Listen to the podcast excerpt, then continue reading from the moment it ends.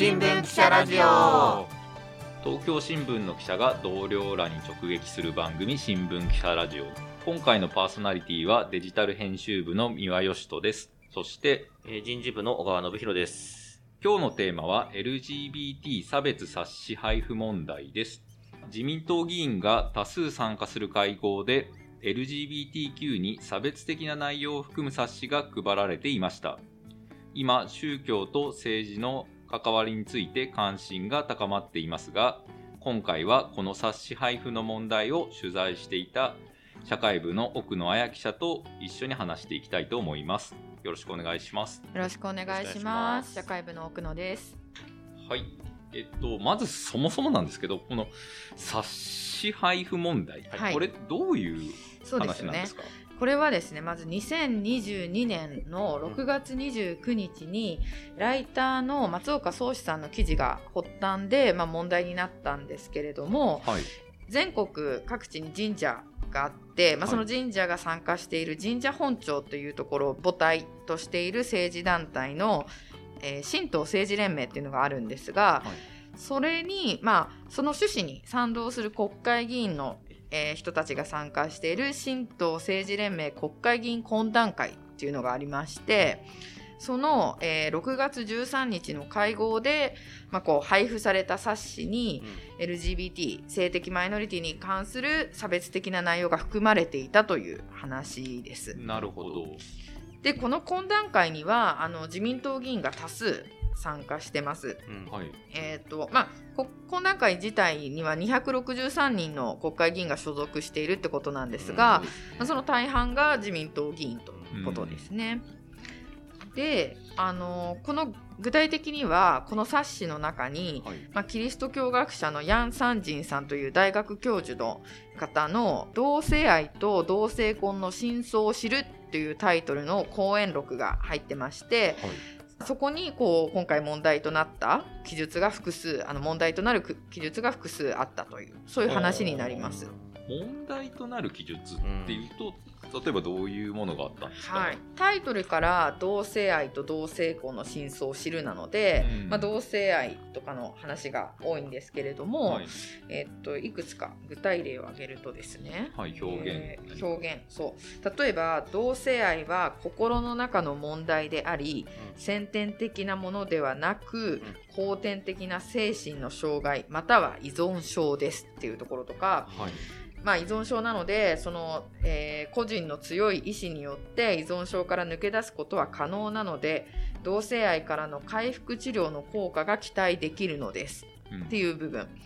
あとはですねあの、まあ、自殺の話なんですけど自殺リスクの話で、まあ、LGBT は自分自身がさまざまな面で葛藤を持っていることが多くそれが悩みとなり自殺につながることが考えられますっていうような記述うん。それから世界には同性愛や性同一性障害から脱した多くの元 LGBT の人たちがいるということなのですっていう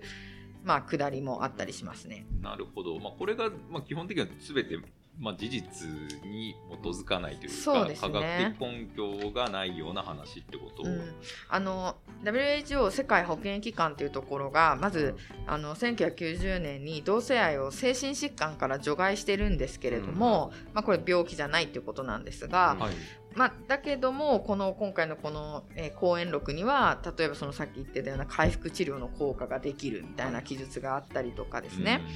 します。それから性的マイノリティのその自殺未遂のあの割合っていうのはその当事者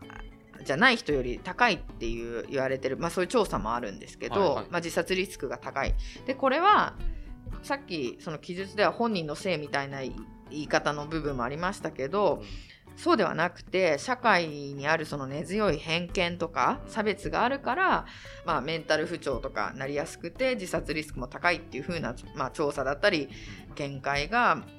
えー、と主流なんですけど、うんまあ、そういうところに反するような内容うんっていうことですね。でちなみに、まあ、こういう冊子が配られてた話が問題になった時に全国の当事者団体が多く賛同団体として入ってる LGBT 法連合会っていう団体が抗議声明っていうのを出してるんですけれども、まあ、そこではえーどう書いてあるかというと、はい性的指向や性自認があたかもその自分の意思で選択できるかのような言説や医学的に治療可能であるかのような主張っていうのが世界の当事者コミュニティを長い間ずっと苦しめてきたものであると。で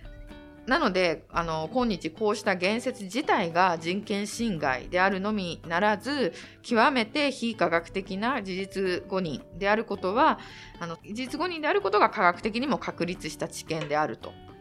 断じて容認できないっていうすごい厳しい、まあ、抗議声明を出してますね。強いですね極めて非科学的うんとか、はい。っていうことなので、まあ、だからこういう冊子の内容のこの差別的なところにやっぱりその当事者支援者たちの怒りっていうのがすごいこう怒りの声がやっぱりすごい上がりましたね。そうですね。まあ冊子自体はこういういろんな問題はらんでいて、うん。でこの会合自体っていうのはどういう人たちが出てたんですか？はい、でこの新党政治連盟国会議員懇談会のこの6月13日の会合の出席者っていうのは実はわからないんですけど全員は。ただあの参院議員の、えーっと西田昌司議員の6月14日のオフィシャルブログの方に、えー昨日、えー6月13日にこの新党政治、えー連盟国会議員懇談会総会がホテルニューオータニで開催されましたっていうのがあってですね、うんうん。で、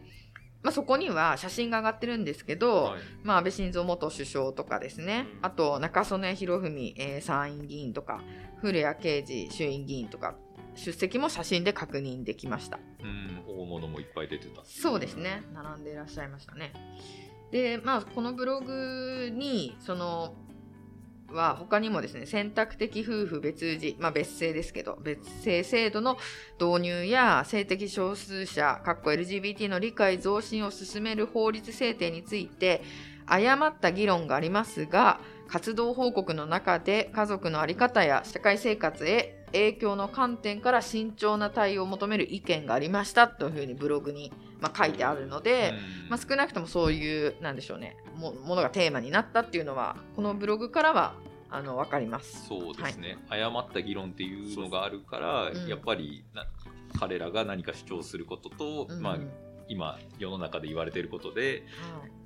正しいことをこうやって伝えていこうっていうような意思が感じられますよね。そう。まあかあくまで感じられるですけどね。うん。でちなみにさっき言った古谷啓二議員なんかは、えっとえっと自民党のですね性的指向性自認に関する特命委員会今ちょっと名前が性的マイノリティに関する特命委員会に変わってるんですけどその、まあ、自民党内のこの LGBT の施策について考える委員会の委員長もかつて務めていらっしゃいました。なるほど、まあ、そういう人たちが集まる場でこの冊子が配られたそうですねっていうことなんですね。で私がこう取材してる中ではこの冊子っていうのはその、まあ、まず何のために配ったんですかっていうのをね。あの確認したら、うん。まあ、性的少数者や同性愛をめぐる問題に関しての理解を深めるために行った新党政治連盟内部での研修会の講演内容をまとめたものだということなんですね。でそれをそのえ国会議員懇談会の方で参考資料として配布したというふうに言ってます。うん。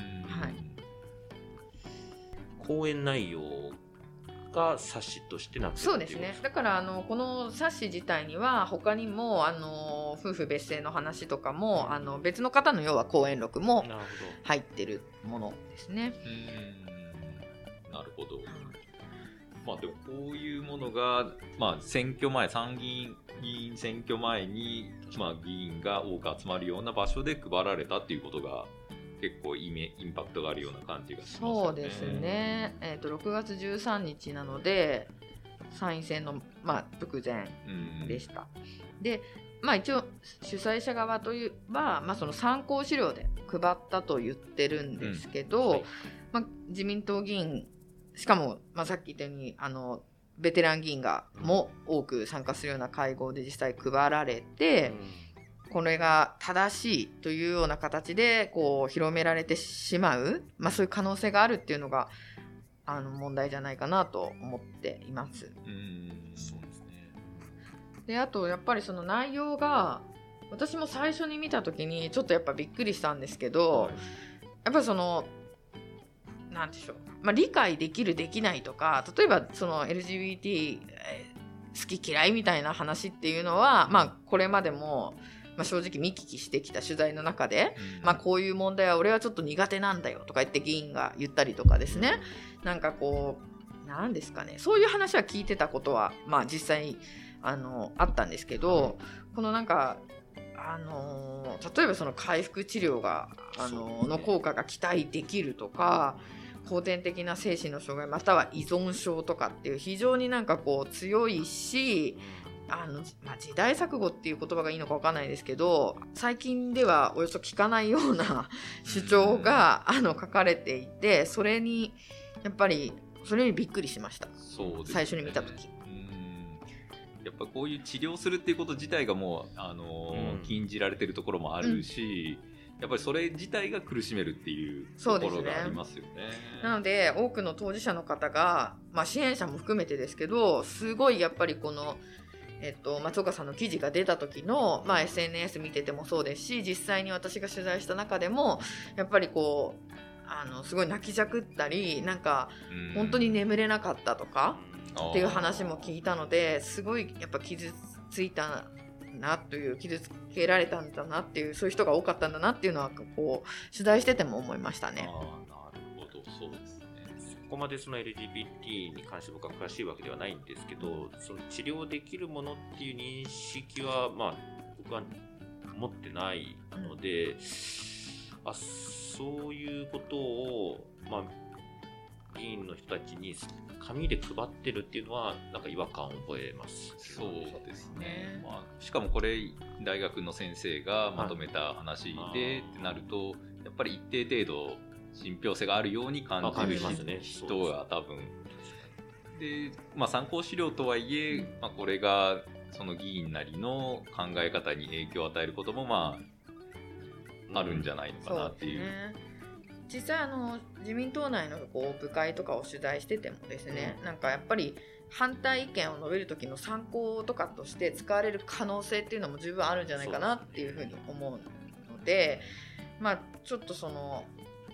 そういう意味でもあの、はい、ちょっとびっくりしたしそのいくら参考資料だからといって参考にとどまらない影響っていうのはあるんじゃないかなと思います。まあそうですね、まあ、非科学的な話なのでそこに基づかないよう、まあ、科学的じゃないことでいろんな政策がもし影響があるとすると非常に影響がありますよね。はい。